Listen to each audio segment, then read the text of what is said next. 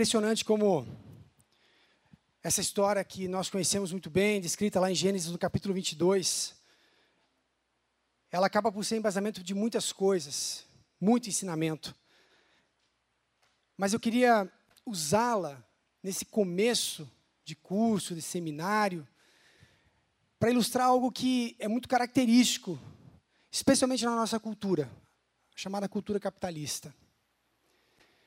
Uma das coisas mais difíceis para Abraão foi entregar aquilo que ele mais amava, aquilo que era talvez mais precioso para ele.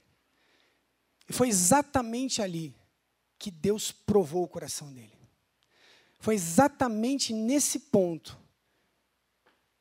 que Deus testou.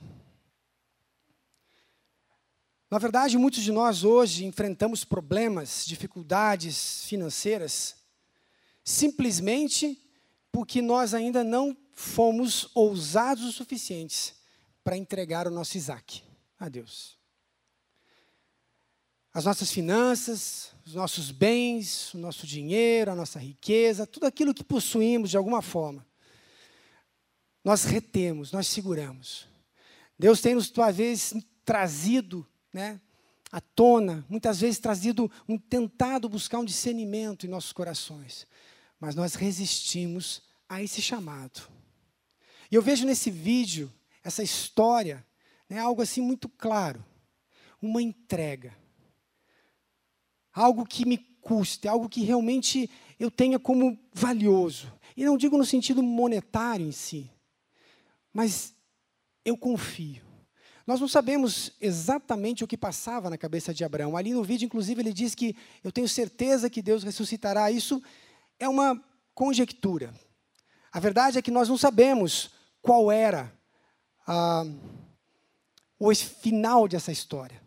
Nem tão pouco Abraão sabia. Mas algo é muito claro. Quando ele declara, ele prometeu. Significa que algo ia acontecer. A confiança era extrema, extrema, que tudo que eu entregar na mão do Senhor, Ele dará um bom fim, um bom proveito. Ele não gerará perdas, prejuízos, danos, arrependimentos, jamais.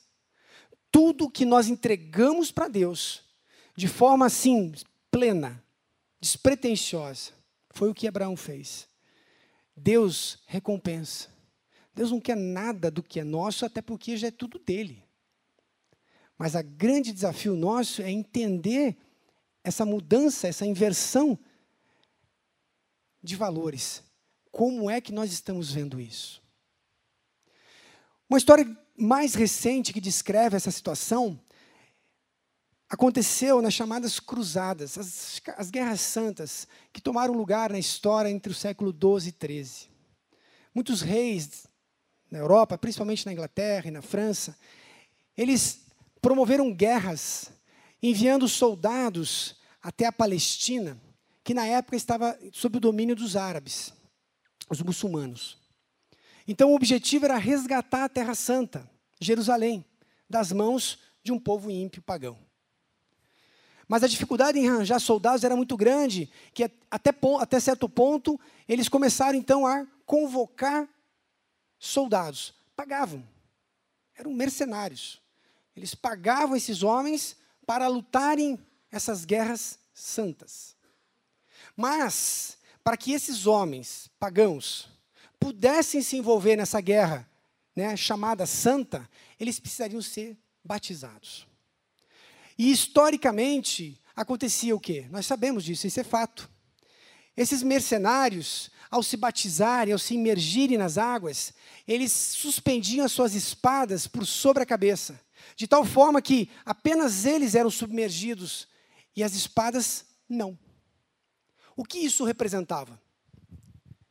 Era uma declaração pública de que eu sim estava sob o comando e sobre uma ordem e deveria seguir uma estratégia. Mas a minha espada eu faço o que eu quiser com ela. A minha espada, eu uso ela como bem entender. O que acontece é que muitos cristãos, ainda essa, nessa era, ao se batizarem, eles seguram as suas carteiras para fora da água. Claro que isso é simbólico, mas reflete esse conceito, essa dificuldade que nós, pessoas, eu, vocês, temos em entregar tudo para Deus. Alguns dizem que a, a última parte de nós que se converte é o bolso. Talvez seja verdade. Talvez seja verdade. Existe, por conta disso, um ensino muito errado dentro da igreja. Existe um engano muito grande dentro da igreja do nosso Senhor Jesus nos dias de hoje. Muitos têm usado de meias verdades, muitos têm usado de até é, destacando algumas passagens bíblicas, é dando que se recebe. Sabe, um texto fora de um contexto, gerando um pretexto, né, até um trocadilho, para quê? Para confusão. E aí gera-nos, então, um princípio de, de um, um, um, um evangelho de prosperidade, um evangelho de facilidades, de, de, de ganho, de ganho, de barganha com Deus. As igrejas acabam se enchendo hoje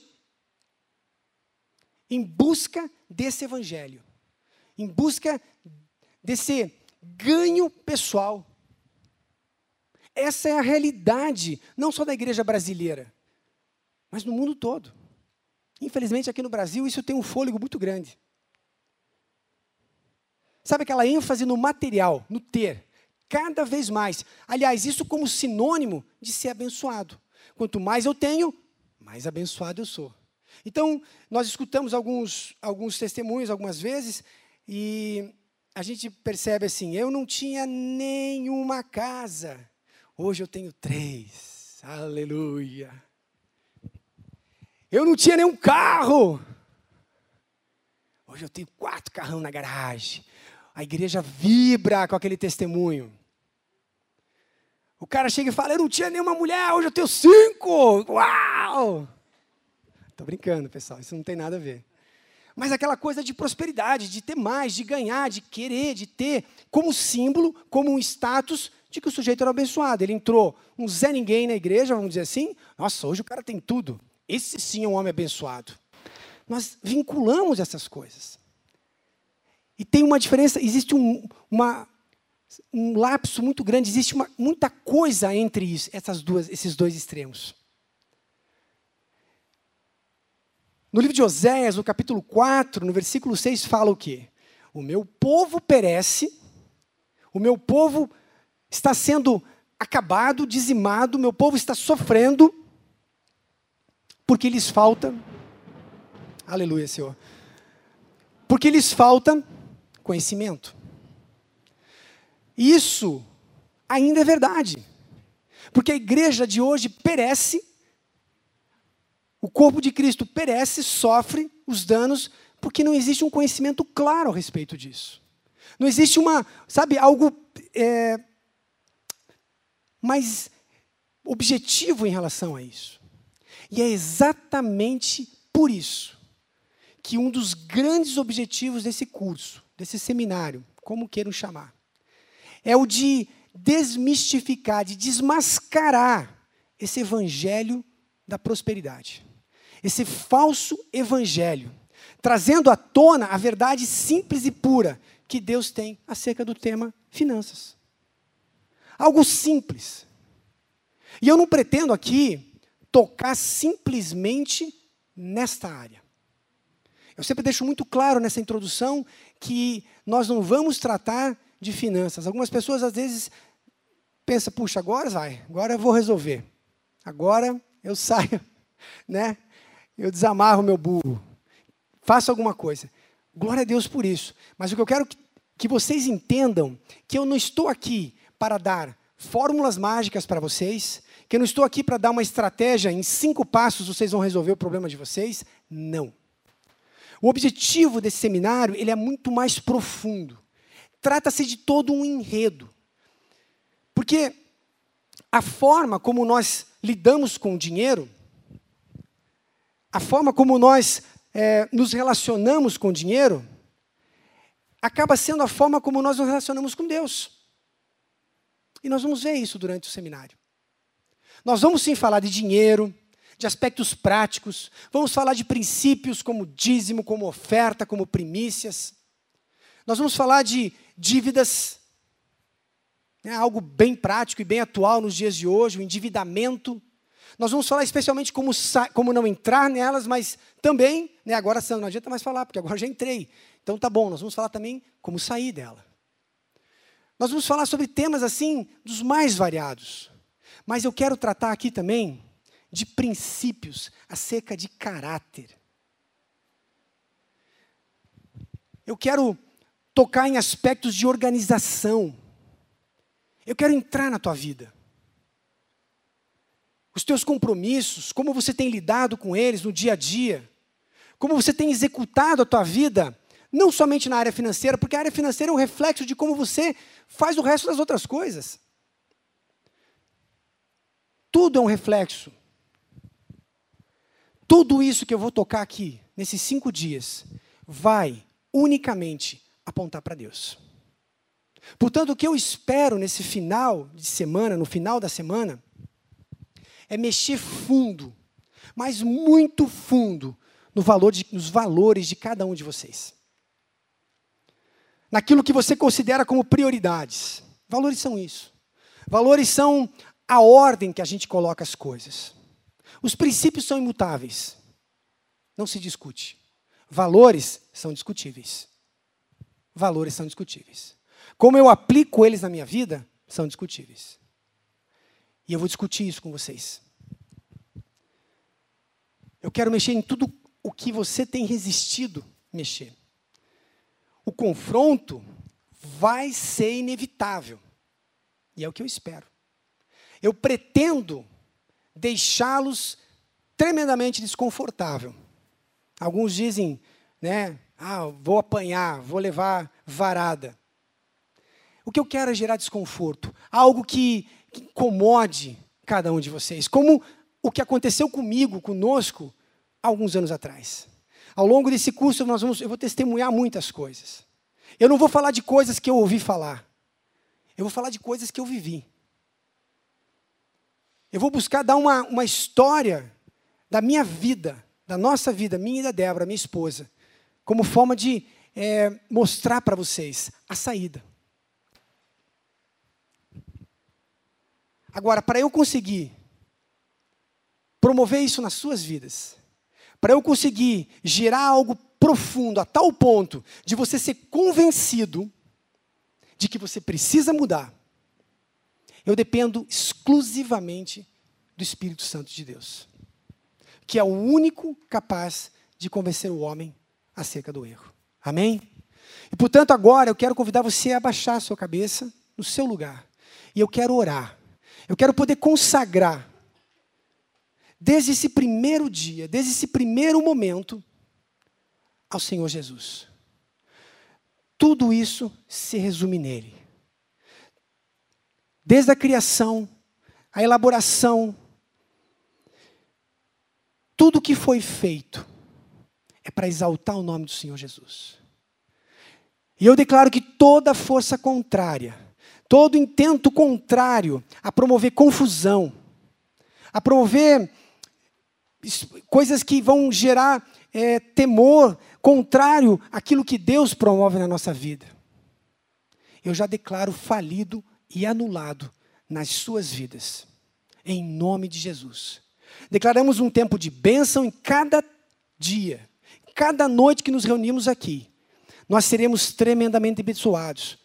Não por um homem, um palestrante aqui na frente, mas pelo Espírito Santo de Deus, que vai estar falando com cada um de nós que vai estar nos mostrando, nos convencendo, nos movendo numa direção oposta àquela que temos seguido até então, porventura. E eu declaro que ao final desse curso, não somente se resumirá em ensinos, mas terá um efeito prático. Que Deus dará a vocês uma ousadia, uma determinação de aplicar aquilo que vocês vão aprender. Tudo para honra e glória do nome do Senhor Jesus. Amém? Aleluia. Eu queria começar então, pessoal, efetivamente. Vamos indo. Vamos continuar. Eu queria compartilhar alguns dados com vocês que foram retirados numa pesquisa de orçamentos familiares de 2014. É bastante recente. Nós temos, assim, um milhão e meio de clientes de banco com dívidas acima de 5 mil reais. Isso é bastante. Nós temos 80 milhões de clientes, praticamente um terço do país, com pequenas dívidas com o chamado uso rotativo do, do, cartão de crédito. Isso, na verdade, recentemente saiu uma pesquisa ainda mais apurada que aumentou isso. O uso rotativo do crédito rotativo no cartão de crédito, nós vamos abordar isso uh, na aula sobre dívidas, como lidar com isso, como, como evitar essa cilada. Isso é uma tremenda uma armadilha. E muitas pessoas caem. 80 milhões. Uma armadilha tão simples, tão, tão quanto uma arapuca. As pessoas, já, vocês, alguns talvez são da época de caçar com arapuca. Manja arapuca? Então você faz uma arapuca e você coloca ali um troço, uma, uma cesta enorme. Você coloca um, um, um graveto, um pauzinho para suspender. Um barbante, você não se dá o trabalho de botar um fio de nylon, um barbante mesmo. E você fica ali talvez a dois metros e meio, três metros. Ou seja, vamos e venhamos é uma armadilha medíocre. E o passarinho, tudo que ele vê é o alpiste. Ele não consegue enxergar toda aquela parafernália, você agachadinho, a dois metros e meio. Ele não enxerga nada disso. Ele só vê o alpiste. Muitos de nós só enxergamos aquela televisão. Muitos de nós só enxergamos aquele pneu, aquela roda aquela rasteirinha. Aquele é o piste. E tá lá o crédito rotativo assim, ó, em cima da gente. Quer nem saber? Passa o cartão. Deus proverá. Aleluia, irmão. Meias verdades. Nós usamos uma verdade, Deus proverá. Mas para embasar um erro nosso. Não é assim. E, portanto, 80 milhões de clientes acabam sendo enganados e é um pesadelo. Eu sei o que eu estou dizendo, eu já caí nessa. que mais? Metade da população com alto índice de endividamento. O que é endividamento? Deixa eu deixar isso bem claro. Uh, consórcio é dívida? Teoricamente não. Financiamento é dívida? Teoricamente não. Isso é compromisso. O endividamento vem da a chamada inadimplência a partir de 90 dias. Quer dizer, no, no, no terceiro mês que você não conseguir cumprir com o teu compromisso, você está endividado. Aí você entra nessa estatística. Enquanto eu tenho cartão de crédito e eu estou pagando o meu cartão de crédito, a fatura no dia, o, o valor total, eu não tenho uma dívida, eu tenho um compromisso. Mas metade da população está endividada. Ou seja, ela tem compromissos vencendo e ela não consegue mais alcançar. Ela está três, quatro, cinco, seis meses atrasada. Metade da população. 85% das famílias do Brasil gastam mais do que ganham. Portanto, cerca de 15% consegue chegar no final do mês com algum dinheiro no bolso. Isso não significa que seja o suficiente para quê? Para você investir, para você poupar, para você aplicar ele de alguma forma. E nós vamos também analisar esse, esse, é, esse padrão de vida. Eu comentei hoje, convidando uma pessoa para vir fazer o seminário, que o que importa, e eu vou repetir isso ao longo da semana, não é o quanto você ganha. O que importa é quanto você gasta. Por quê? Eu cheguei a essa conclusão fabulosa, uma revelação de Deus, analisando a vida de algumas pessoas. Eu conheço pessoas que ganham 70 mil, 80 mil reais por mês. É um salário bom, né? que, que vocês acham? É um salário bom, eu também considero, eu achei que tá bom, tá bem pago. Só que você vai analisar a vida dessa pessoa, ela não tem casa própria, ela paga aluguel. E esse salário, ela não tá, começou a ganhar mês passado, deixa eu dizer melhor. Ela faz anos que ganha um salário nesse nível, nesse padrão. Mas ela não tem casa própria, ela paga aluguel. O carro que ela tem é financiado, ou seja, não é dela. Está na garagem, mas não é dela. O gerente dela liga três vezes por semana para ela, porque o cheque especial está estourado. Mas como, cara? Ela ganha 70 mil por mês, essa pessoa. Não é impossível. Vou dizer, é possível. Por outro lado, eu conheço pessoas que ganham dois salários mínimos.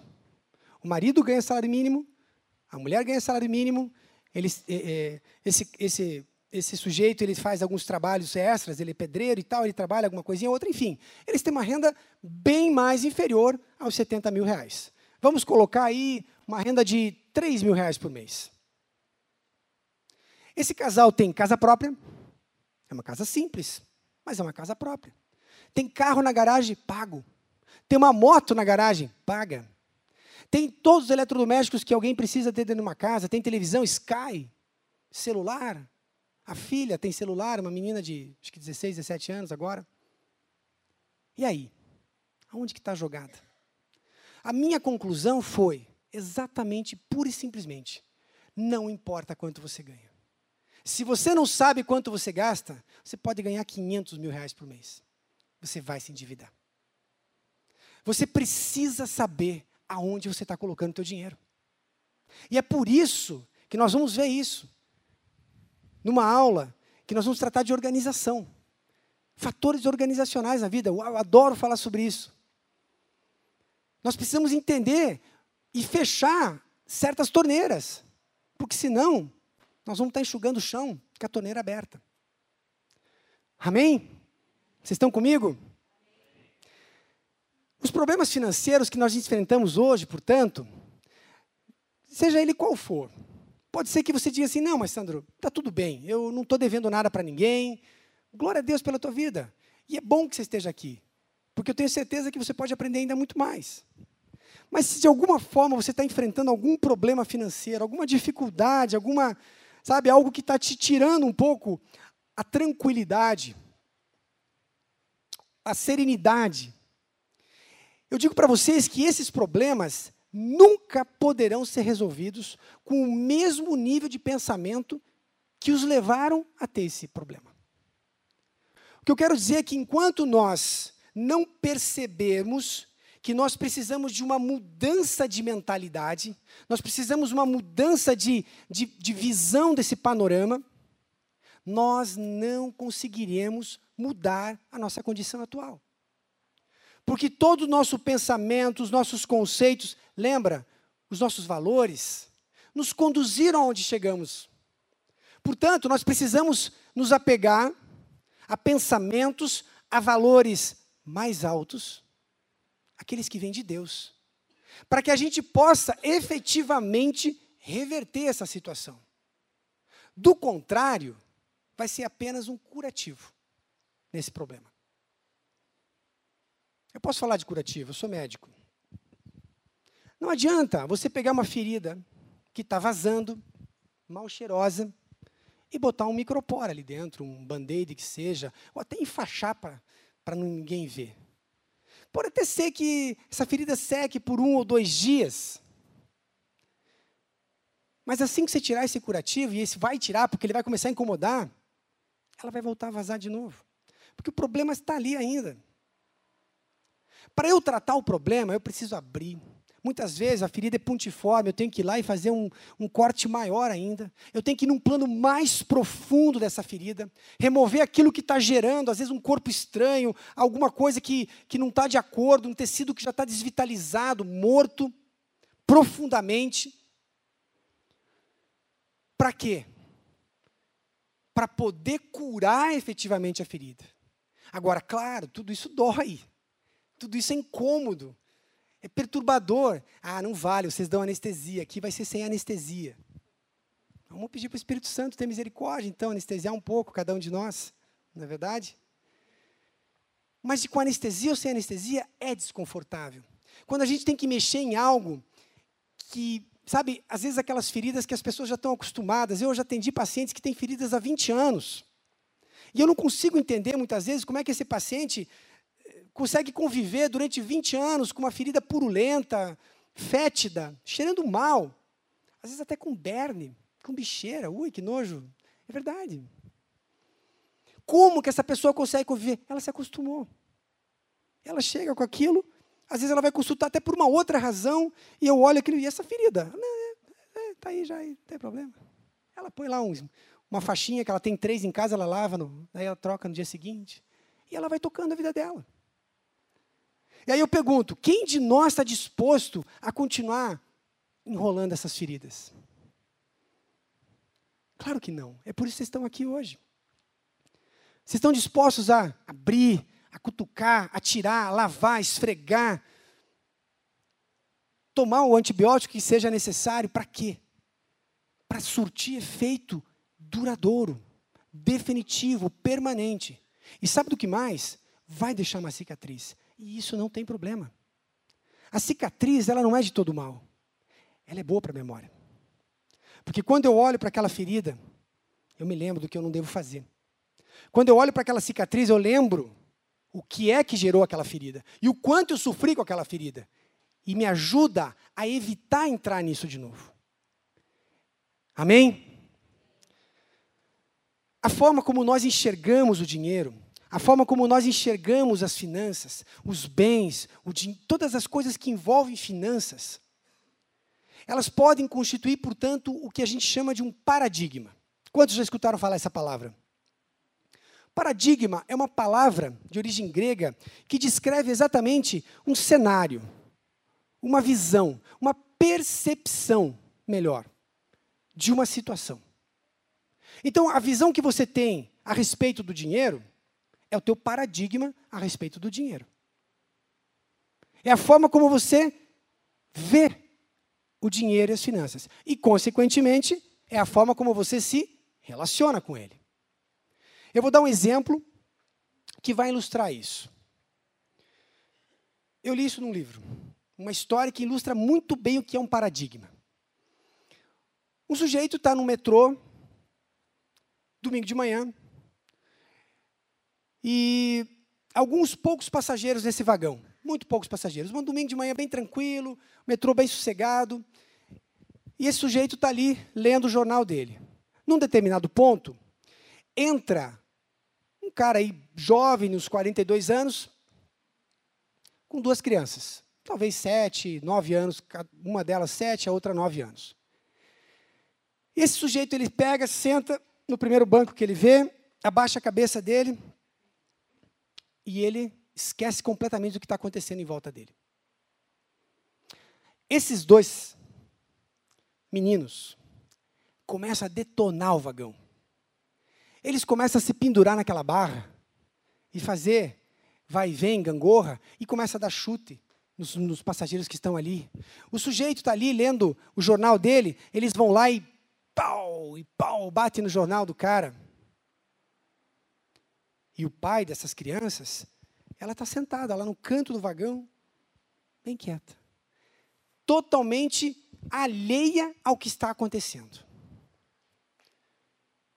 Olha o paradigma que está sendo criado nas nossas cabeças.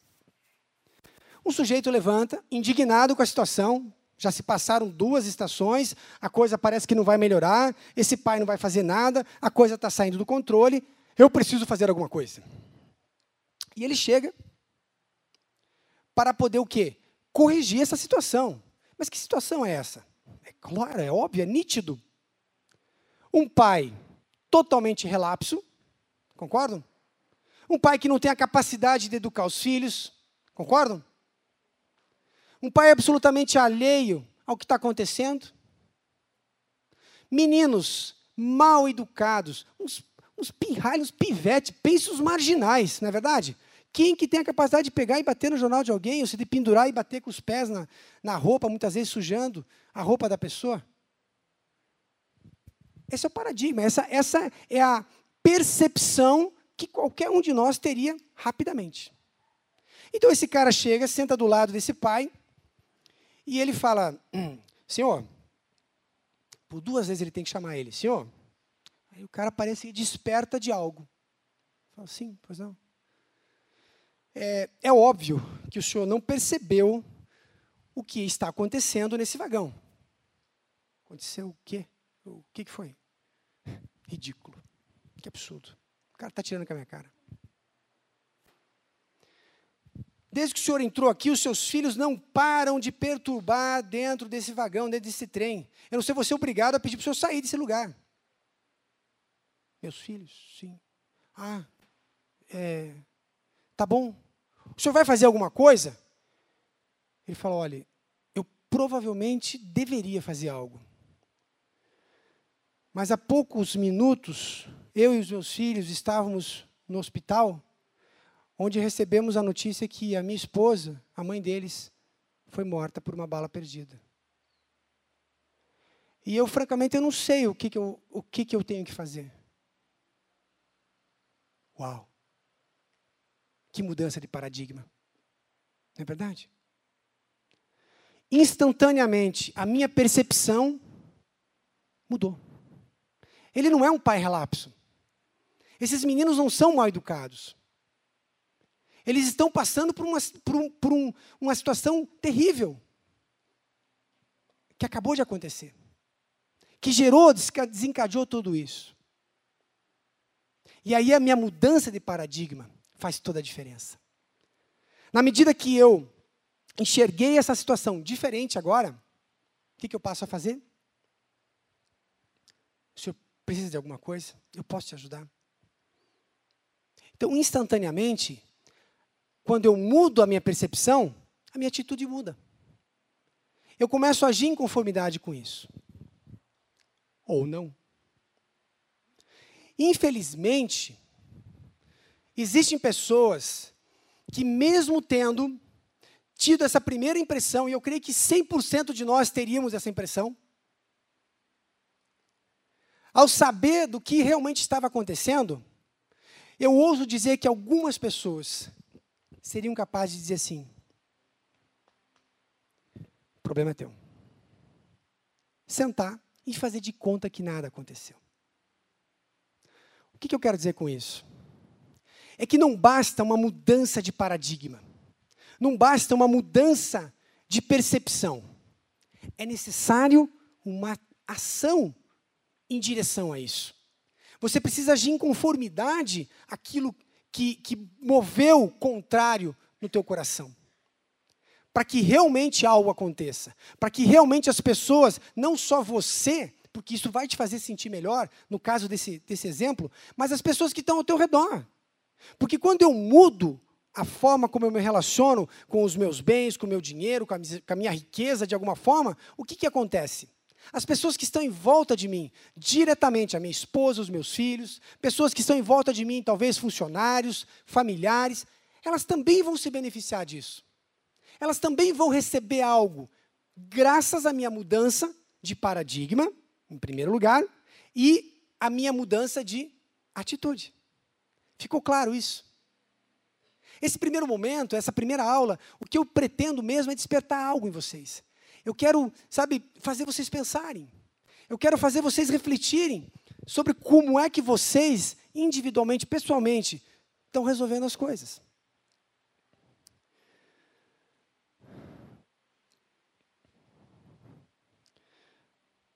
Nós precisamos, acima de tudo, enxergar como Deus enxerga o dinheiro.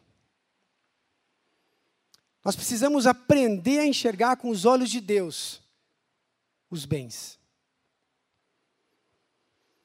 Existe uma parábola que é a chamada, ali está um pouco fora de hoje, mas você vai me achar daqui a pouco, a parábola dos talentos. Quantos já escutaram?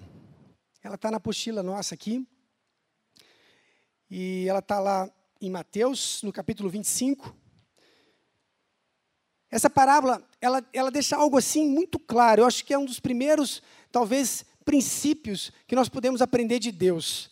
É, não, obviamente, cronologicamente na Bíblia, mas eu digo assim, na ordem como eu dispus as coisas aqui nesse seminário. Uma das coisas claras aqui, que Deus deixa através dessa parábola, quando Jesus conta isso, é que nem todo mundo vai ficar rico ou muito rico. Sacanagem, né? Mas é verdade. Essa parábola deixa isso bem claro. A um deu cinco talentos, a outro deu dois talentos e a outro um. Cada um de acordo com a sua capacidade. E se você ler essa parábola de uma forma um pouco despretensiosa e rápida, você pode interpretar a palavra talento de uma maneira errada. Talento aqui não define capacidade para algo. Tocar violão, né? E a gente até usa essa parábola aí para dizer que você enterra o teu talento de alguma forma. Ah, você não está despertando o teu talento musical para o louvor. Na verdade, isso eh, não é bem certo. O talento que Jesus descreve aqui nessa parábola, quando ele fala que um senhor deu, chamou seus servos, e a cada um distribuiu algo. Então, a um ele deu cinco talentos, a outra ele deu dois talentos, e a Karina ganhou só um talento.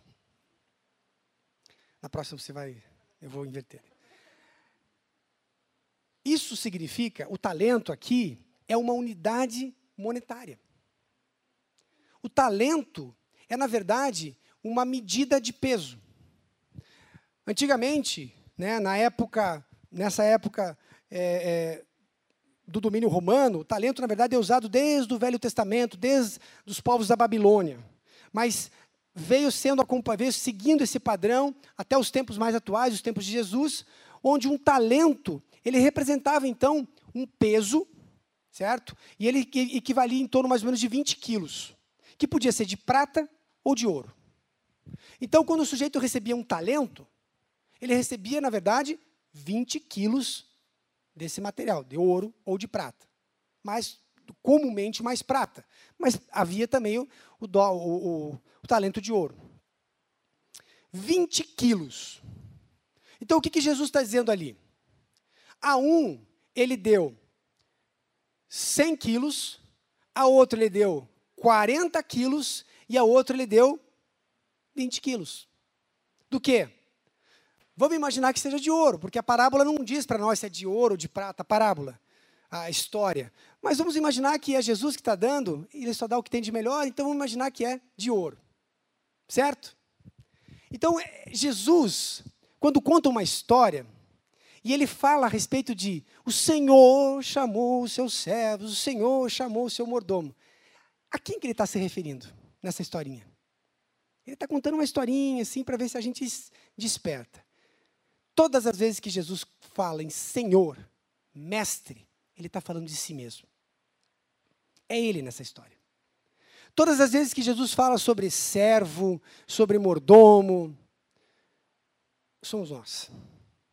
Somos nós que recebemos o ensinamento. Portanto, Jesus está dizendo aqui, ó, para uns eu vou dar 100 quilos, para outros eu vou dar 40. E para outros eu vou dar 20. Agora, duas coisas são certas. Eu vou dar alguma coisa para todos. Ninguém vai ficar sem nada. Amém? Todos vão ganhar. Alguns vão ganhar mais, outros vão ganhar menos. Mas olha que interessante esse conceito de mais ou menos, de muito e pouco. Aliás, esse dia um cara chegou no meu consultório e falou, eu perguntei para ele assim: "O senhor bebe?" Ele um pouco. O que, que é pouco? Pode ser que o pouco dele seja muito para mim, não é verdade? Então, esses conceitos são muito subjetivos. Mas olha que interessante. Se eu pegar, contabilizar isso nos dias de hoje, em termos atuais, um talento de ouro, um talento, equivaleria em torno de mais ou menos 230 mil dólares. Ou seja, um talento de ouro equivaleria a 800 mil reais, quase um milhão.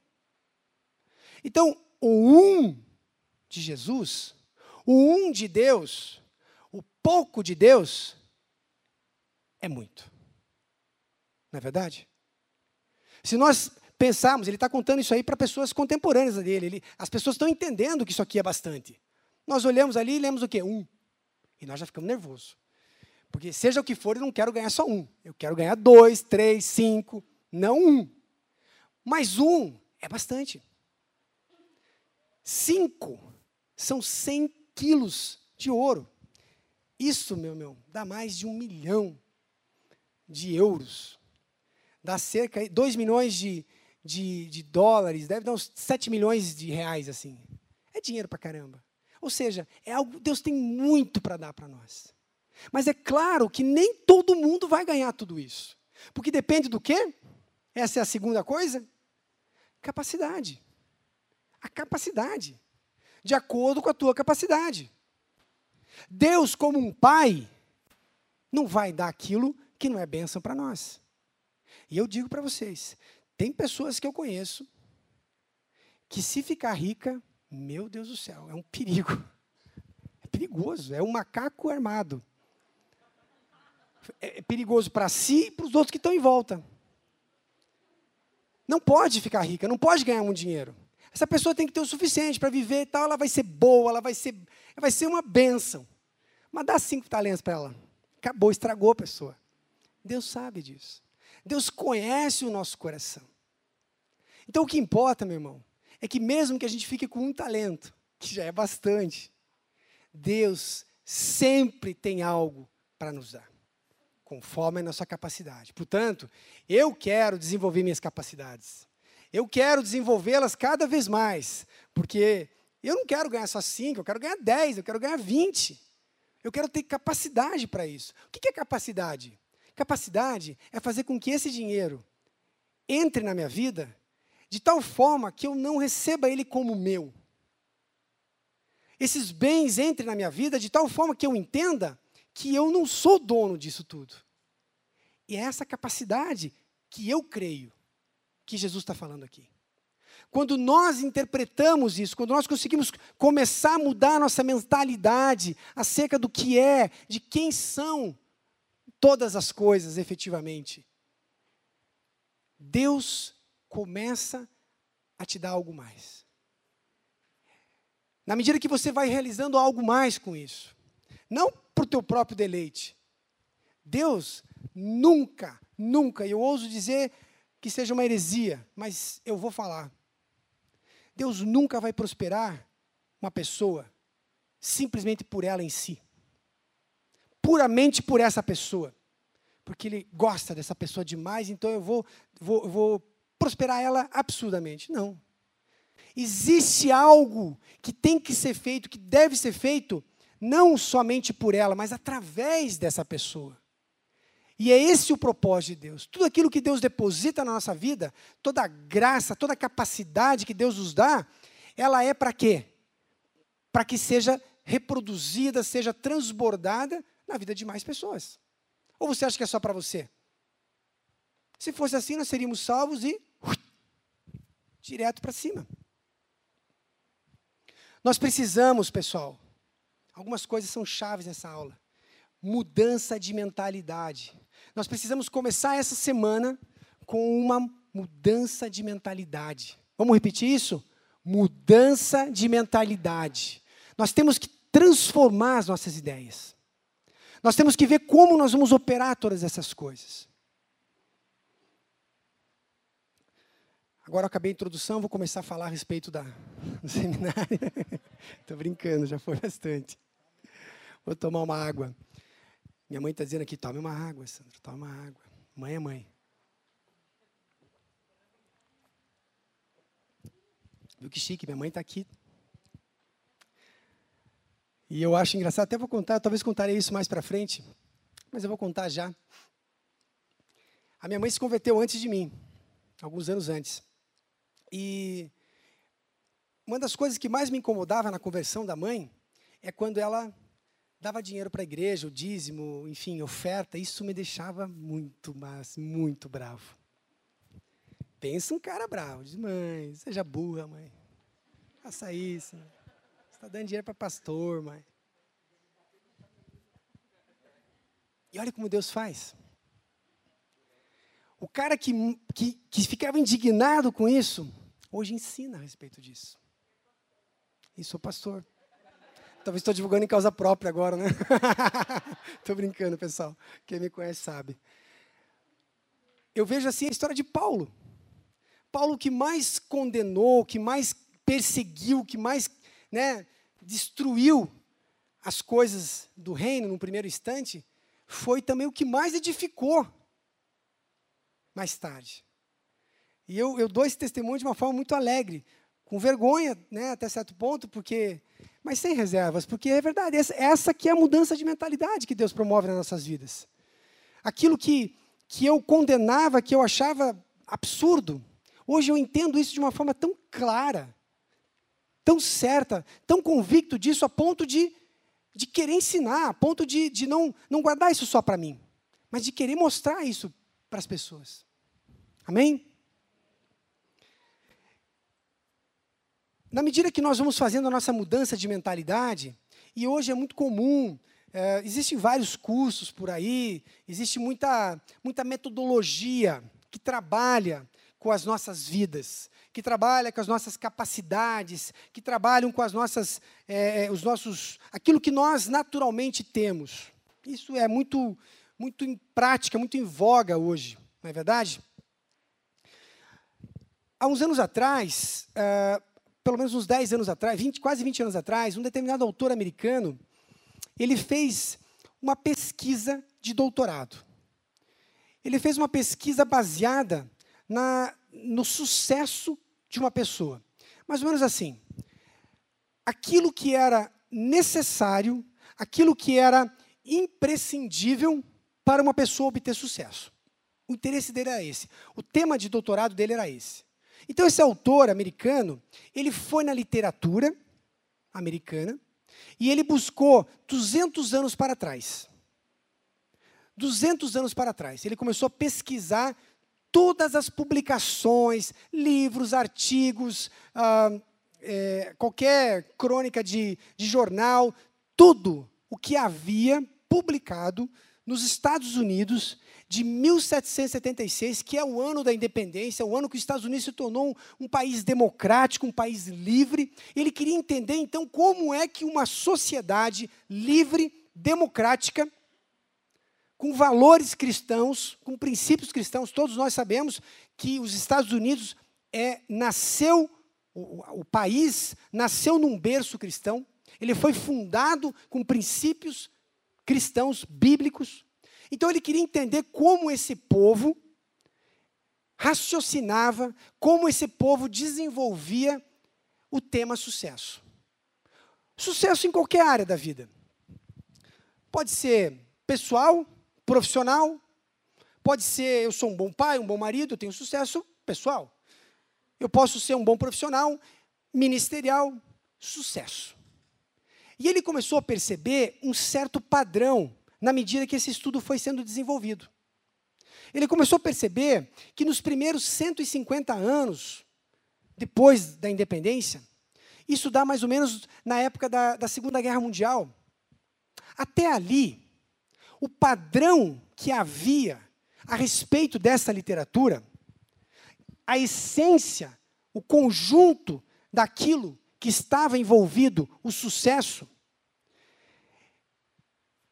ele percebeu que tudo isso era dirigido para determinados elementos imprescindíveis para se obter sucesso.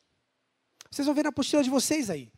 Elementos como integridade, humildade, fidelidade, temperança, coragem, justiça, honestidade, persistência e especialmente o que ele chamou de padrão ouro, o elemento ouro. Fazer aos outros aquilo que gostaríamos que fizesse para nós mesmos. Ou seja, todos esses elementos, eles permeavam essa literatura que dirigia uma pessoa ao sucesso. Então, se eu, um estudante, tivesse buscando literatura para ter sucesso na minha vida. Eu quero ser um homem de sucesso, uma pessoa de sucesso, uma pessoa bem-sucedida. Não confunda sucesso com um cantor, com um ator, não é isso. Bem-sucedida é uma pessoa realizada, é uma pessoa que tem sucesso na vida dela. Ela, se, ela cumpriu com algo. E ele tinha então que incluir na sua vida, no seu caráter básico, esses elementos. Porque essa literatura dirigia ele para isso Sendo que, do contrário, se ele não adotasse esse padrão de conduta na vida dele, inevitavelmente ele não obteria sucesso em nenhuma área. Porém, depois da Segunda Guerra Mundial, ele observou um, um padrão um pouco diferente. Ele observou que essa literatura relacionada ao sucesso, ela ficou mais superficial, mais pragmática, mais técnica. Literaturas como Como influenciar pessoas e fazer amigos. Como se dar bem numa entrevista de emprego em cinco passos.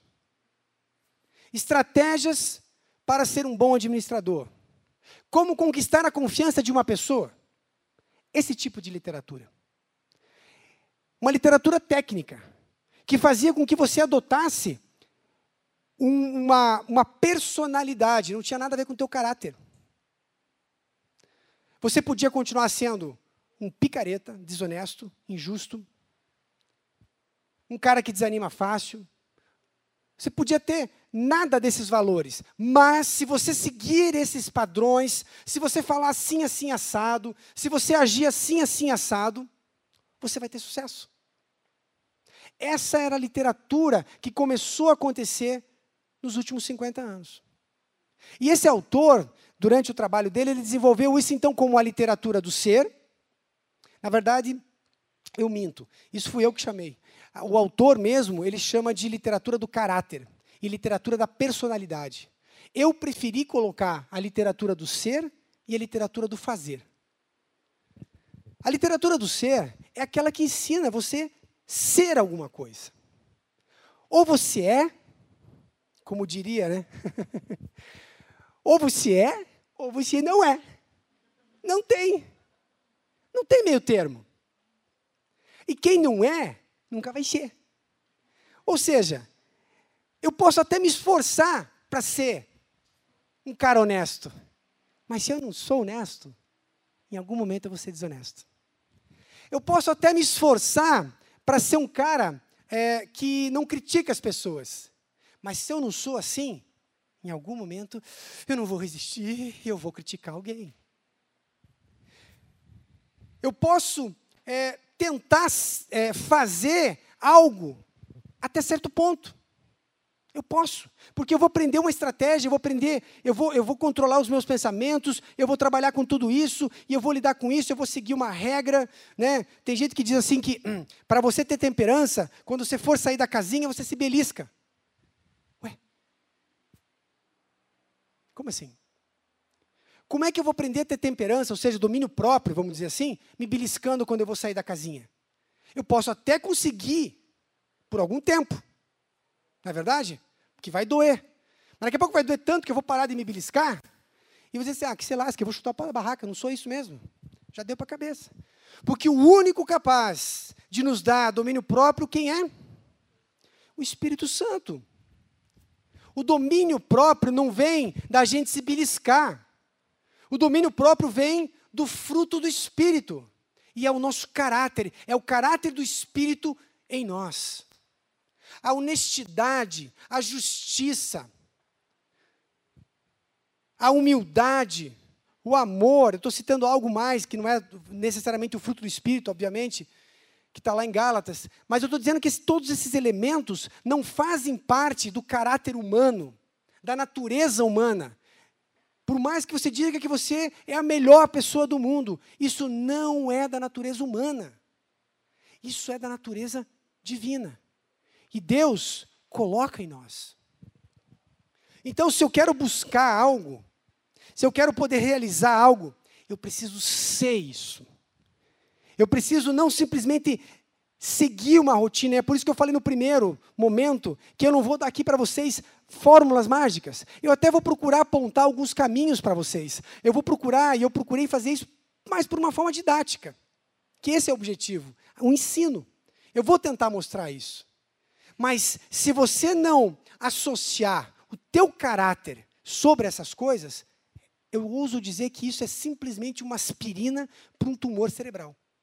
Só vai passar dor de cabeça um pouquinho, mas o tumor vai continuar crescendo, inchando o cérebro. nós precisamos transformar a nossa mente. Metanoia, uma transformação dos nossos pensamentos.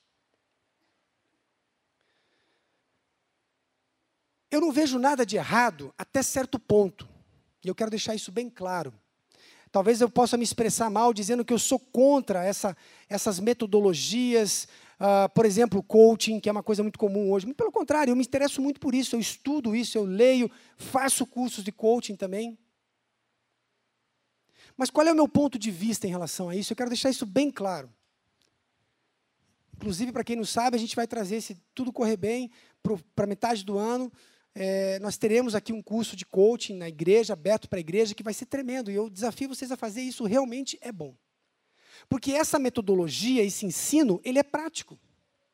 Então, eu não tenho problema em colocar é, isso na minha vida. O grande problema é que essa cultura americana, aliás, a, a, a, o problema brasileiro é um, mas a cultura americana, ela veio durante 150 anos sendo formada, sendo elaborada, sendo edificada com uma cultura, com uma literatura do ser. Então, eles são muito instruídos, eles são muito convictos daquilo que eles já são. Quando você deposita uma literatura do fazer sobre essa estrutura, pum, bomba, a coisa estoura. Porque o cara tem todos esses elementos de caráter, e aí você dá o quê? Praticidade para isso. E a coisa acontece. Agora, é muito perigoso quando você pega uma pessoa que não tem essas estruturas, que não tem esses alicerces de caráter, e você deposita essa carga prática sobre ela. Porque isso não vai ser duradouro. Não tende a ser duradouro. É como um regime. Se eu não mudar a minha mentalidade em relação à comida, e eu começo um regime, fazendo lá qualquer cálculo doido, isso e aquilo e tal e tal, seguindo uma, sabe, algo, uma receita, sem ser dentro de mim, eu não vou conseguir seguir isso por muito longe. Eu posso até obter alguns resultados no primeiro momento, mas eu não tenho estrutura para sustentar isso por muito tempo. Por isso que nós precisamos o quê? Ter uma mudança de dentro para fora. As coisas têm que acontecer dentro de nós, num primeiro momento. Porque essa literatura do fazer, esses ensinos, seja rico em cinco passos, seja um bom líder em dez lições, esse tipo de coisa, ele faz com que nós sejamos algo que nós não somos, para conseguir simplesmente o que nós queremos. Então eu vou aprender a fazer algo só para conquistar o que eu quero. E ponto. Seja lá o que for. Mas eu não tenho dentro de mim algo profundo, duradouro, a rocha. Aonde tudo pode ser edificado e aí o que vier não abala. Ficou claro isso, pessoal? Amém? Amém mesmo? Isso é muito perigoso e muito delicado. Na verdade, é isso que eu digo: somente o caráter de Deus, o caráter genuíno de Deus nas nossas vidas é que é capaz de mudar as coisas de uma forma eficiente e especialmente duradoura. Que é esse o grande desafio: fazer com que as coisas aconteçam. Se nós não temos uma mudança, nós experimentamos algo, mas tendemos a desanimar nos afastar de Deus, nos afastar daquilo. Porque às vezes a gente até conquistou o que a gente queria. Ah, meu casamento está melhor. Eu conquistei o que eu queria. Então o meu foco era algo. E não é a grandeza daquilo que Deus tem para nós. Por isso que vocês vão perceber ao longo desse curso que uh, nós vamos falar de finanças, mas nós vamos falar de tudo. Porque Deus, Ele não está preocupado só em, em nos deixar prósperos, financeiramente falando. Mas Ele quer o quê? Distribuir a grandeza dele nas nossas vidas. A, a, a mudança nas nossas vidas. Que tenham vida e vida em abundância. Nós vamos seguir ali agora. E é interessante como. Eu preciso usar a apostila agora. É,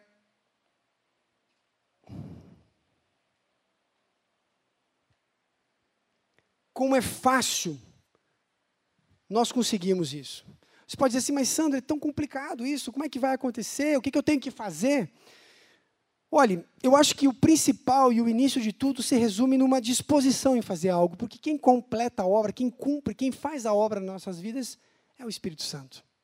Você basicamente não vai ter que fazer muita coisa, aliás, periga até se você tentar fazer alguma coisa atrapalhar o Espírito Santo. Mas quando nós nos dispomos ao Espírito, as coisas acontecem. Então, a maneira que nós temos para determinar isso é aprender com Deus. Se nós precisamos e dependemos do caráter dele, vamos aprender com Deus. E aí, alguém fez uma pesquisa um tempo atrás a respeito do tema de finanças, dinheiro, porque ele queria entender se isso era importante para Deus.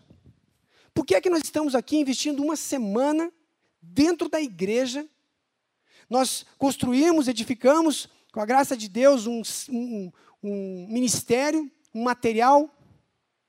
Empenhamos estudo, trabalho. Para quê? Se não é importante para Deus, não faça. Se Deus não tem valor naquilo, não vê valor naquilo, por que eu haveria de ver? Por que, que a igreja teria que se preocupar com isso? Isso é problema lá fora, então. Não. Começa na igreja. Quando eu dei aquela estatística logo no começo, por acaso, você se identificou em alguma coisa ali?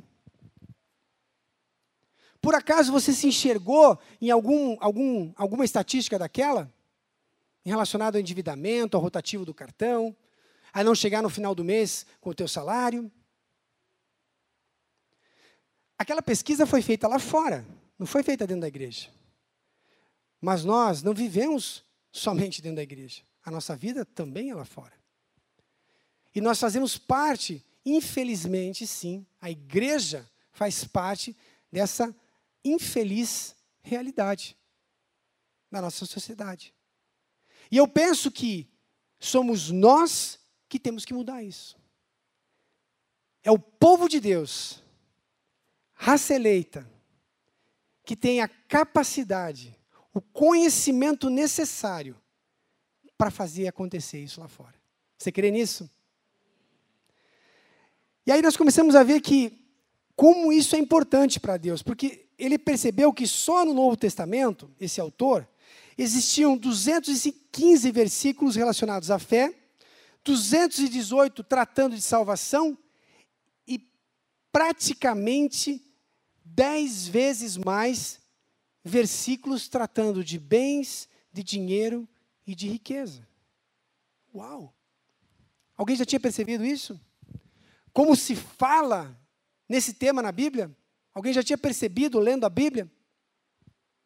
Como Jesus, Deus, trabalha com esse tema.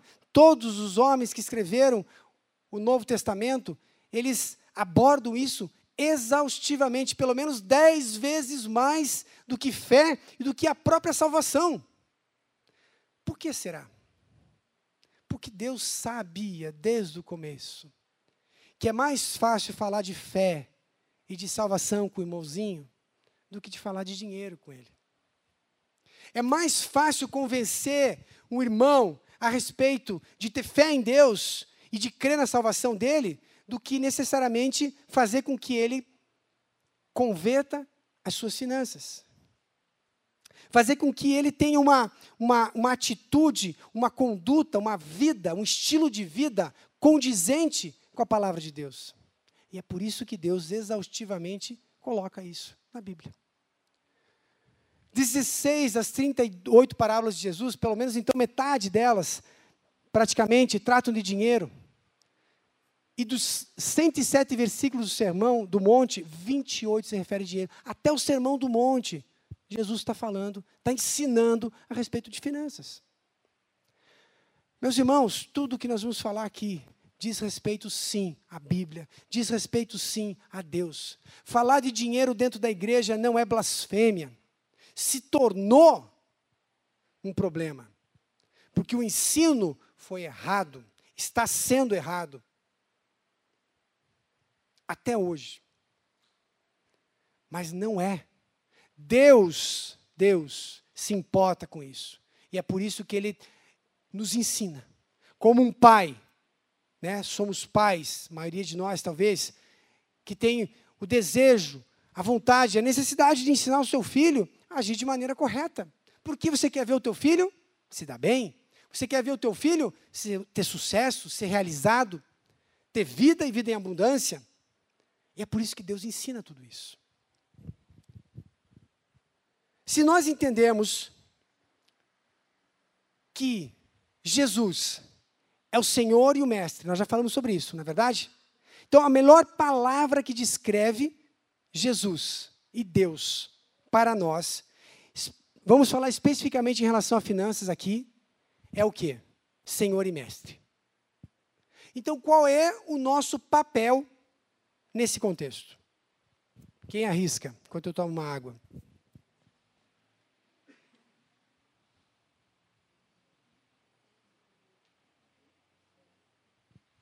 Está na apostila. Pode colar. A melhor palavra que descreve quem nós somos é mordomo. Somos mordomos. E eu acho que vou falar um pouquinho a respeito disso antes de começar exatamente a concluir aquilo que a gente vai falar. Ah, eu queria, eu pulei aqui uma parte muito importante que eu não queria deixar passar.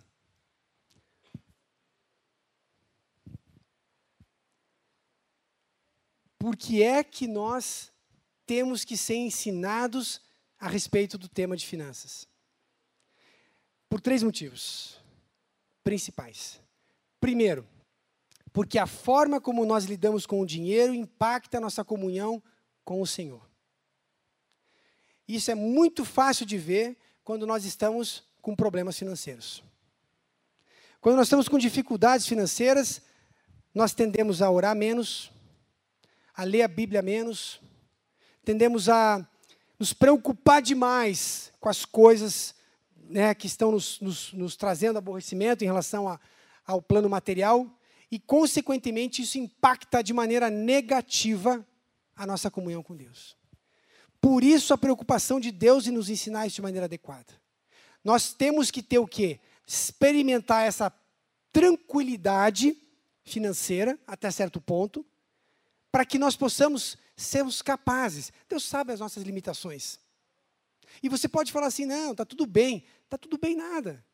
Se o gerente do banco está te ligando três vezes por semana, se o credor teu passa na rua, às vezes ainda vem na igreja domingo, o teu credor, é teu irmão, da, fé.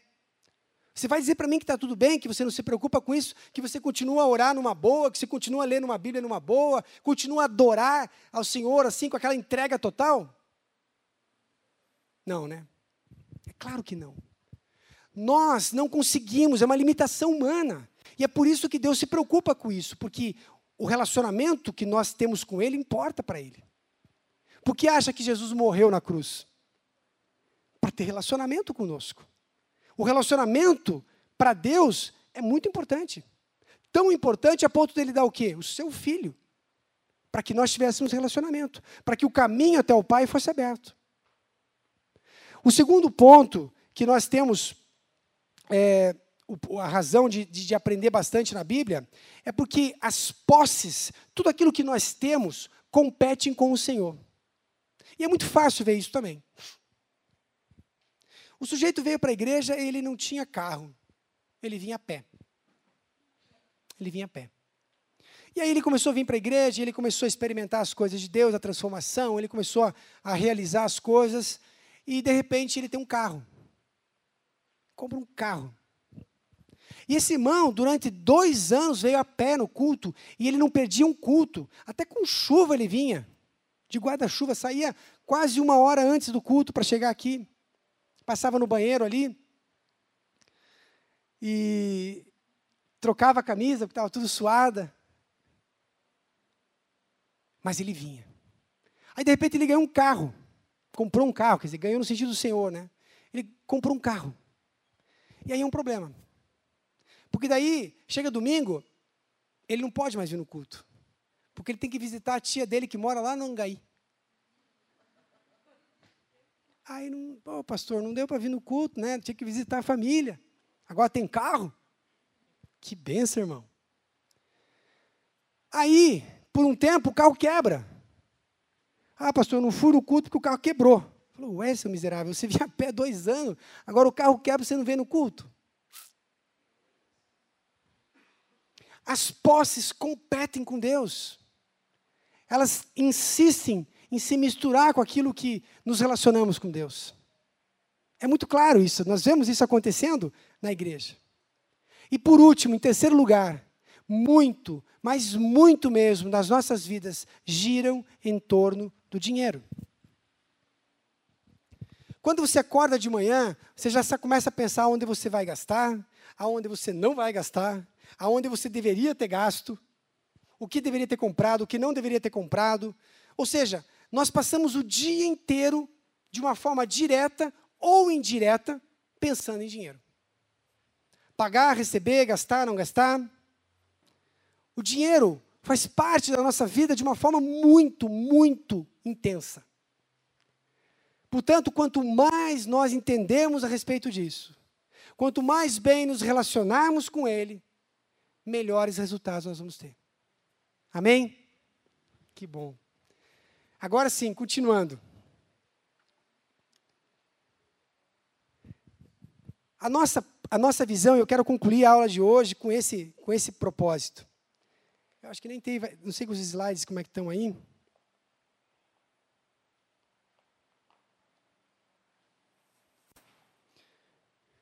Então, o papel nosso nesse contexto todo, entendendo que Deus é o mestre, aquele que ensina, é o Senhor, aquele que, aquele que possui todas as coisas, qual é o nosso papel?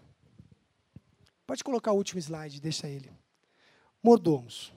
Mas o que é um mordomo? É, talvez a nossa geração e principalmente a nossa cultura, ela, ela não tenha um entendimento muito claro do que é a mordomia. existe uma história que eu quero contar para vocês que vai ilustrar muito bem isso. Alguns anos atrás, eu atendi um paciente que ele era daqui de Irati, mas que ele morava lá no Mato Grosso. Ele morava na beira do Rio Paraguai.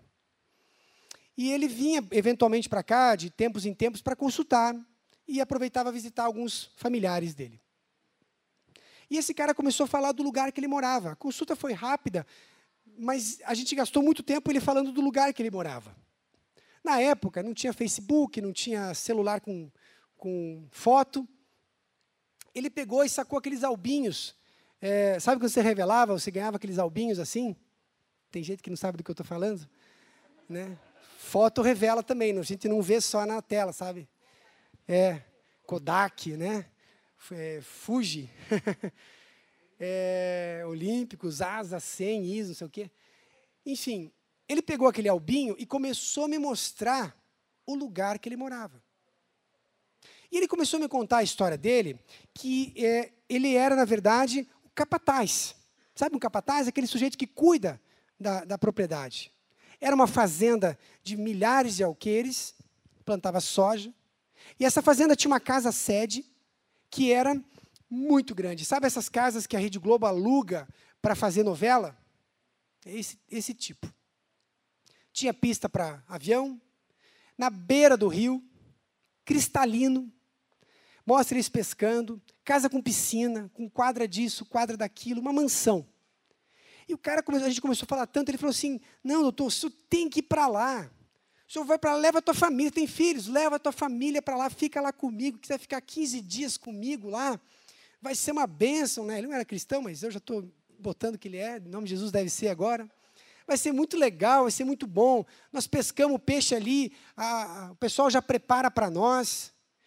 E eu confesso que eu comecei a ficar um pouco confuso, porque eu tinha entendido que ele era o capataz, que ele era o funcionário da fazenda, e que ele, assim, daqui a pouco ele está me convidando para ir para casa, ficar lá na casa, levar minha família, dormir, comer. Eu fiquei meio assim. Falei, mas deixa eu te perguntar uma coisa, amigão. Você, como é que você, você é o dono, você aluga a casa? Aquelas perguntas meio que já sabendo que não, mas eu queria ver onde é que ia dar isso. Ele falou, não, quem me dera. Não sou dono, não. O meu patrão, ele mora em São Paulo. Sujeito muito rico, muito, pensa um cara rico. Mas quem administra todas as coisas dele sou eu. Eu tenho, inclusive, a conta do banco lá, sou eu que cuido de tudo. É eu que compro, descompro, eu que vendo, é eu que pago os funcionários, eu que faço a colheita, eu que negocio soja. E eu, e eu moro na casa dele. Ele permitiu que eu morasse nessa casa. Então eu moro com a minha família, minha, minha mulher, meus filhos, eu moro nessa casa. E eu tenho liberdade para convidar quem eu quiser. Ele vem lá de vez em quando, uma vez por ano, ele pousa o avião dele lá, a gente conversa um pouco, ele vê como é que estão as coisas e ele vai embora. Ele, bem dizendo, usufrui de nada. Eu que uso tudo. E eu tenho liberdade para te convidar. Eu falei, uau, que legal. Esse é o mordomo. Vocês conseguem entender?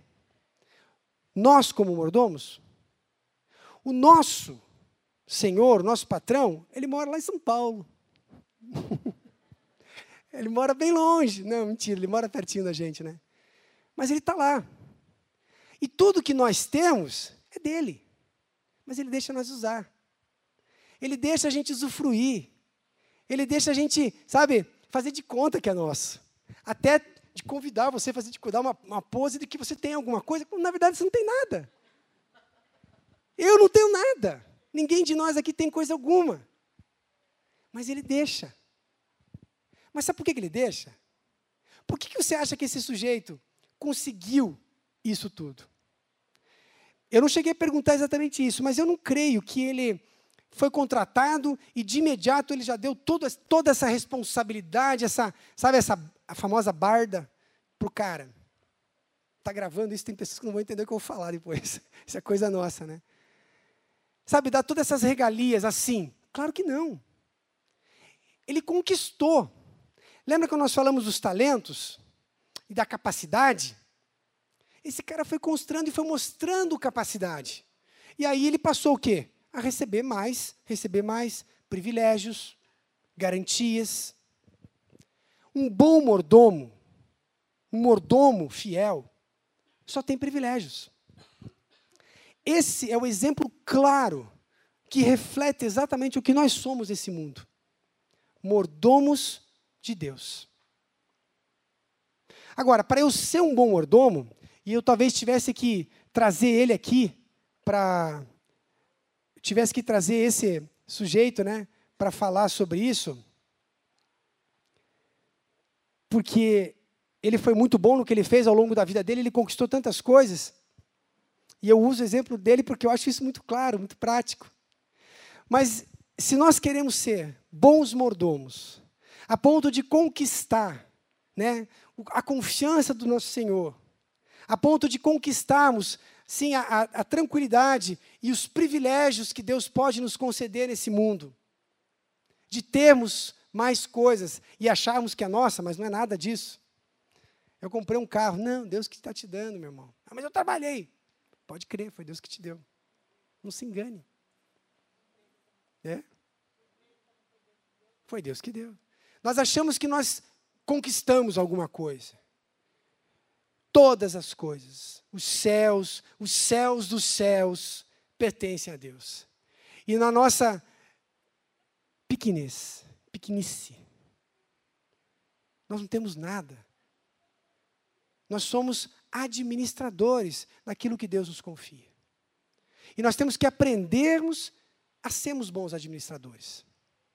E para isso, eu quero concluir a aula de hoje dando para vocês alguns princípios que nós temos que seguir para que nós possamos chegar nesse nível de morar na beira do Rio Paraguai, numa mansão. Não. Mas de termos a mudança do Senhor nas nossas vidas. O primeiro princípio deles, deles é a fidelidade com o que nos é dado em todas as coisas. Lembrar que aquilo que nos é dado por Deus não é nosso. Esse sujeito, ele usava aquela casa, mas ele era fiel. Você acha que se ele começasse a fazer umas festanças lá, e matar boi, e botar gentarada lá para dentro, e fazer festa, e quebrar as coisas, você acha que ia durar alguma coisa essa, esse privilégio? Claro que não. Mas porque ele era fiel com aquilo que tinha sido confiado nele, como se fosse dele, ele tinha esse privilégio. E também nas pequenas coisas. Eu ouso dizer que muitos de nós não, não, não conseguem se desenvolver porque nós achamos que nós vamos começar a ser fiéis quando eu tiver. Isso é um erro. Porque eu nunca vou sair de um talento para cinco se eu não souber cuidar de um talento. É um engano, é um erro. E é claro isso na Bíblia. Eu preciso ser fiel no pouco. Sabe, você que trabalha num escritório, em algum lugar, todos os lugares tem um clipes, por exemplo. Vou dar um exemplo bem, bem pequeno. E aí você pega esse, esse clipe, você está conversando ali, atendendo o telefone, e você está meio de boa, não tem muito o que fazer. Aí você pega um clipe e começa a fazer cinco clipes. Quebra o clipe. Por que, que você fez isso? Ah, é só um clipe. Não é teu. Você não pode ter fazer isso. Eu ouso dizer que a fidelidade nas pequenas coisas pode sim incluir um clipe. Eu preciso ser fiel naquilo que me é confiado, naquilo que foi deixado para eu cuidar, para eu gerenciar, para eu administrar. Se eu não sou capaz de gerenciar um clipe, como é que você é capaz de gerenciar uma empresa inteira? Ah, mas quando eu for gerente, aí, eu vou. Aí eu vou meter a boca em quem está quebrando o clipe. Senhora, pai, o que você está fazendo aí? Você não é teu. Ah, você fazia igual. Próximo. Um outro princípio que é muito bom para um administrador, para um mordomo, é dívidas. E eu quero que vocês repitam comigo aqui algo que vai ficar cravado na, na, na cabeça de vocês. Dívidas, eu quero que vocês repitam bem alto. Fujam delas. Vamos lá? Vamos treinar? Dívidas. Fuja delas. Dívidas. Pela última vez. Dívidas. Dívida é escravidão. Dívida é tormento. Dívida é dor de cabeça. Lembrem que endividamento não é compromisso. Eu posso fazer compromissos, desde que eu tenha a capacidade, a condição de cumprir com esses compromissos. Na medida que eu declaro, Deus proverá, e passo o cartão de crédito, eu estou me enredando feio. Outro princípio muito claro: conselhos. Conselhos. Busque sempre. Busque sempre. Agora, nós temos que saber aonde buscar conselhos. Se você for procurar conselhos por aí por fora, você está frito. Vou dar um exemplo. Não sei se tem alguém aqui. Alguém trabalha em banco? Antes, deixa eu perguntar. Ninguém trabalha em banco? Ninguém é gerente de banco? Eu já fiz esse seminário e tinha. Eu estou precisando fazer algo. Eu preciso, por exemplo, é, eu quero construir lá em casa alguma coisa. E aí eu vou pedir conselho. Vou pedir conselho, vou lá para o meu, pro meu discipulador, e eu começo a conversar com ele, e, e na conclusão ele começa a fazer algumas perguntas, eu começo a perceber que eu não devo fazer isso, porque não é uma boa essa hora. Mas eu não estou. Não era isso. Estou com uma vontade de acontecer. Eu já sei. Eu vou lá falar com o meu gerente do banco. Ele vai me dar um bom conselho. Não é verdade? Inclusive, ele tem uma linha de crédito pronta para você. A pré-aprovada, você já sai de lá com tudo resolvido. O conselho, ele tem que ser com, com cuidado aonde você vai buscar. Há uns anos atrás, muitos anos atrás, eu estava numa viagem muito longe e eu queria, porque queria, na minha cabeça de, de piazão, fazer uma tatuagem. E todos os meus amigos estavam comigo lá, iam fazer uma tatuagem, e eu fiz uma tatuagem eu também. Aí eu pensei, isso já faz quase 25 anos. Eu falei, eu vou ligar para Débora. Não, melhor não, né? Eu já sabia a resposta dela. Vou ligar para quem? Para minha irmã Adriane, que, que, tinha uma tatuagem. Vou perguntar o que, que ela acha. E não é que ela achou uma boa ideia? E me deu o maior apoio. Então veja como é que a gente faz. A gente vai buscar o nosso conselho já naquela pessoa que a gente já sabe o que, que ela vai falar. Vou, vou conversar com ela, porque eu, já, eu vou escutar o que ela quer. Não, ainda bem, você me entende.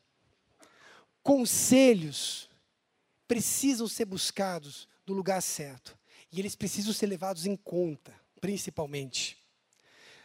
Outro princípio é a honestidade.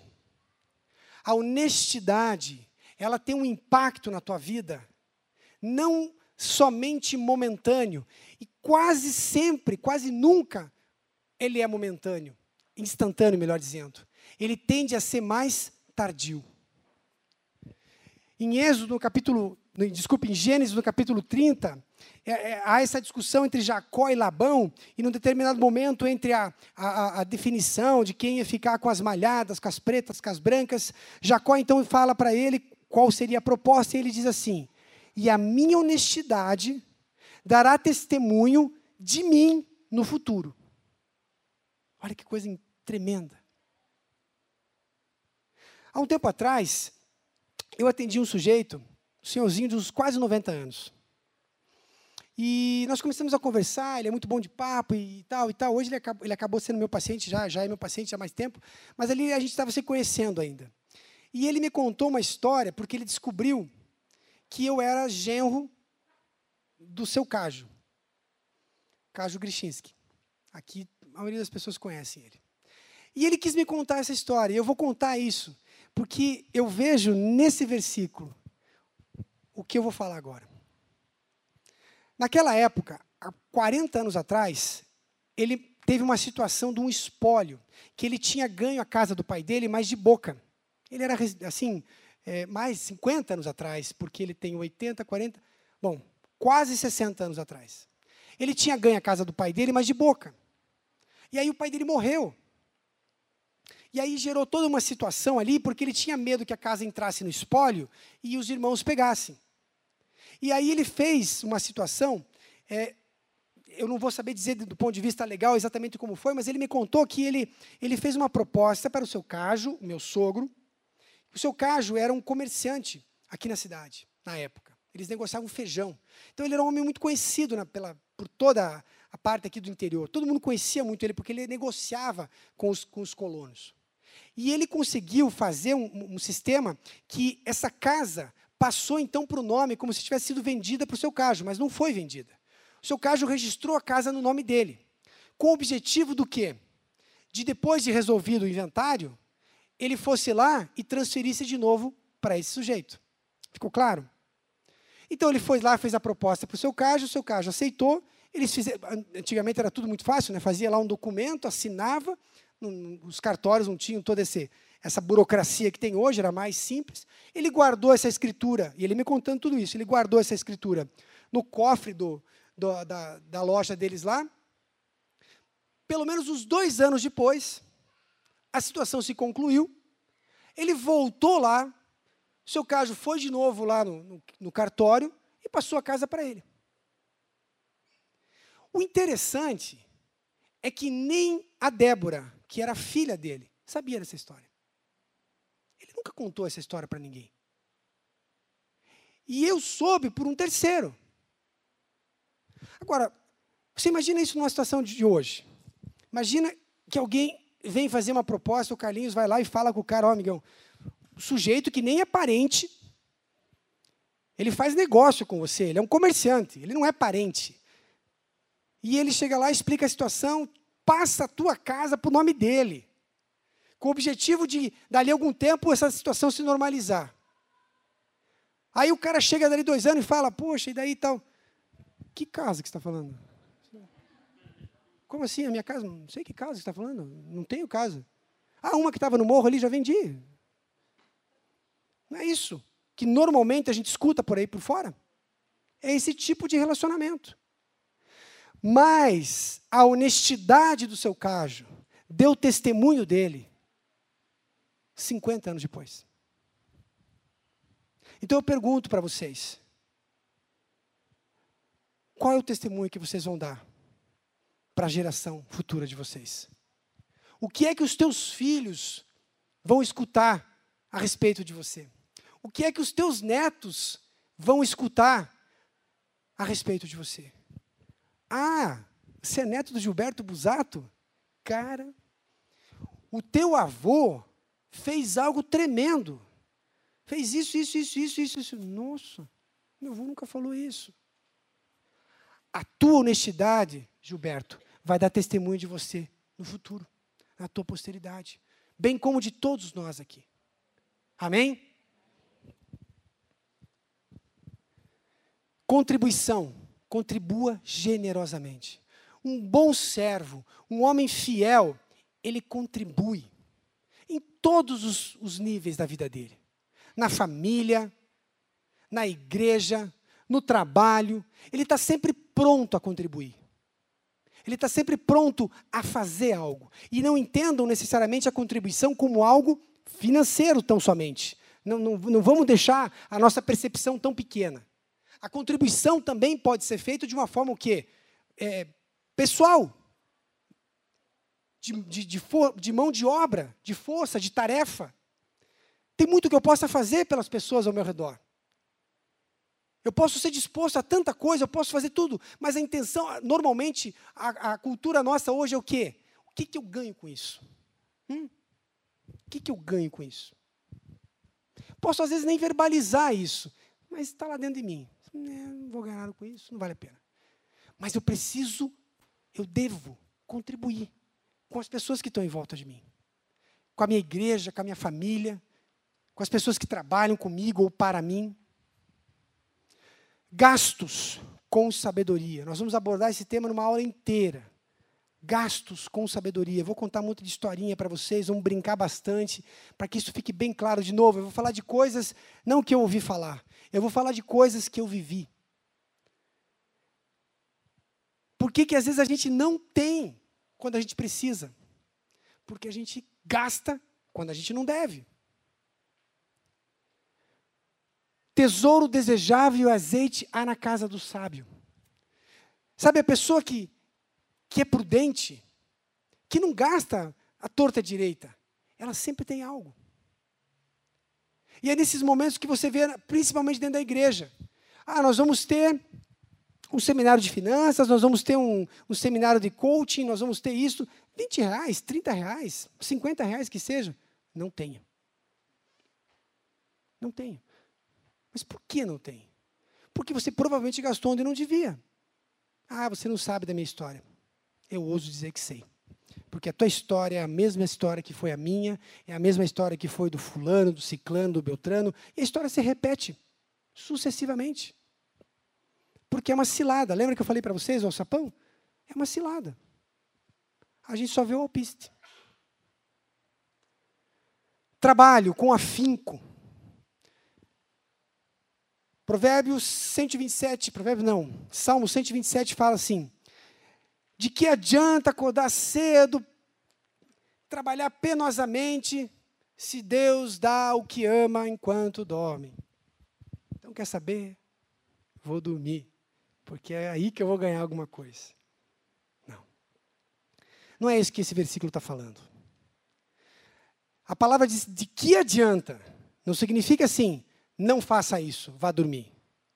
Ou seja, se eu faço tudo isso, mas não coloco Deus diante de tudo isso, adiante dessas coisas, é tempo perdido. Então, eu, Deus incentiva você a fazer tudo isso, mas depender dele.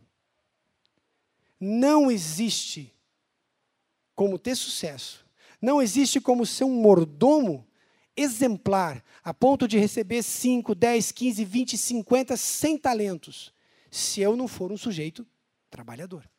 Se eu não for um sujeito dedicado. Em tudo. Poupança. Faça isso regularmente.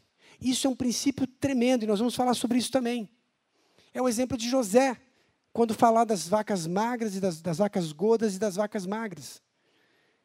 Por que é que ele se deu bem lá na frente? Todo, todo o povo, toda uma nação se beneficiou disso. Porque ele agiu prudentemente e soube guardar na hora certa. Mas nós tendemos ao quê? Vem fácil? Vai fácil, não é verdade? Ô oh, cultura maligna que tem né, nas nossas vidas tantas coisas que a gente vai aprendendo. Ah, o que, que é um para quem está. Não é verdade? Nós, nós falamos isso, recitamos isso o tempo todo. É, dá nada. Quer ver outra coisa terrível? Eu mereço. Ah, mas eu mereço. Você merece levar uma surra de vara. Isso é uma das coisas que mais atrapalha a nossa vida. E aí você vai fazer, aí envolve a questão dos gastos que a gente viu há pouco, porque você vai gastando e aí não sobra para guardar. Amigos, amigos, eu quero concluir com isso. Escolha com bastante cautela. Escolha amigos que fazem parte da tua vida.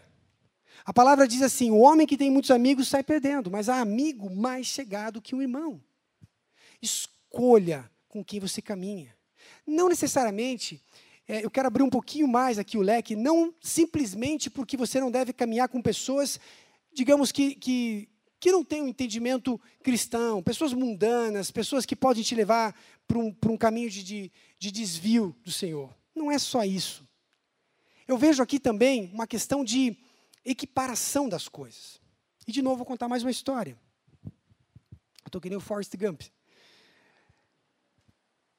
Um sujeito aqui da, da igreja, não está mais, ele saiu, ele se mudou da cidade, mas na época ele, ele deu esse testemunho para nós. É, foi um dos primeiros cursos que a gente fez, a gente estava ainda moldando a, a, a, metodologia, trabalhando com isso, a gente pegou alguns cobaias aí na igreja para fazer o curso, para ver se dava certo. Estou brincando, a gente, eles ajudaram a gente a desenvolver. Né? O, o Pelo e a Vanicinha que estão aqui, o Anderson ajudaram também, numa dessas turmas. A Adri também está aqui. E aí o que acontece?